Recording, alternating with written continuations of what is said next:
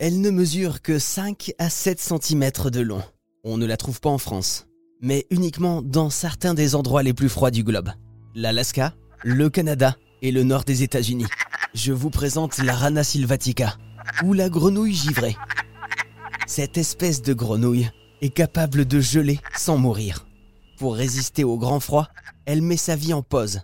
C'est la biostase. Et pour mettre son organisme en pause, elle déclenche un mécanisme qu'on appelle la cryoconservation. Anthony RL, chercheur au CNRS, nous en parle. Alors cette grenouille givrée, Anthony RL, si on la mettait dans un congélateur pendant un petit moment, bon l'idée est bizarre, elle en ressortirait vivante. Tout à fait. Par contre, elle a besoin d'un peu de temps pour que ces tissus puissent produire ces antigènes.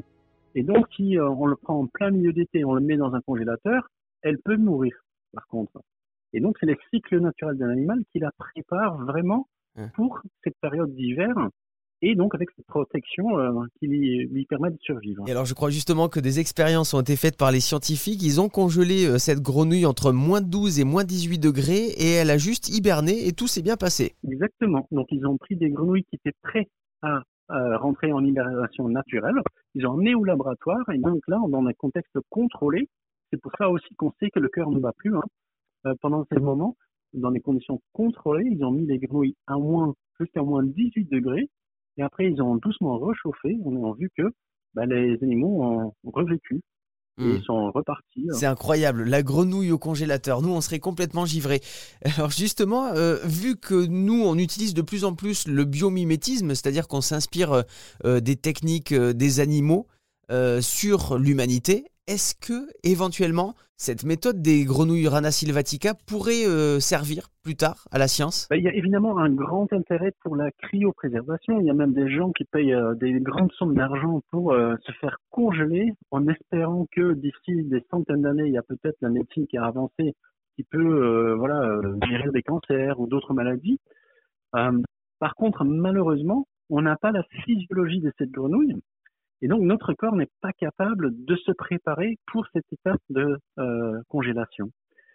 Et donc, c'est un modèle très intéressant pour apprendre plein de choses sur la nature, mais la- mais l'appliquer à l'homme, c'est pas si évident que ça. Hmm, On a encore euh, des progrès à faire en matière de cryogénisation. Alors, hein, ça reste euh, pour l'instant de la science-fiction. Qu'est-ce que ça vous inspire, euh, cette espèce si incroyable de grenouille Rana sylvatica?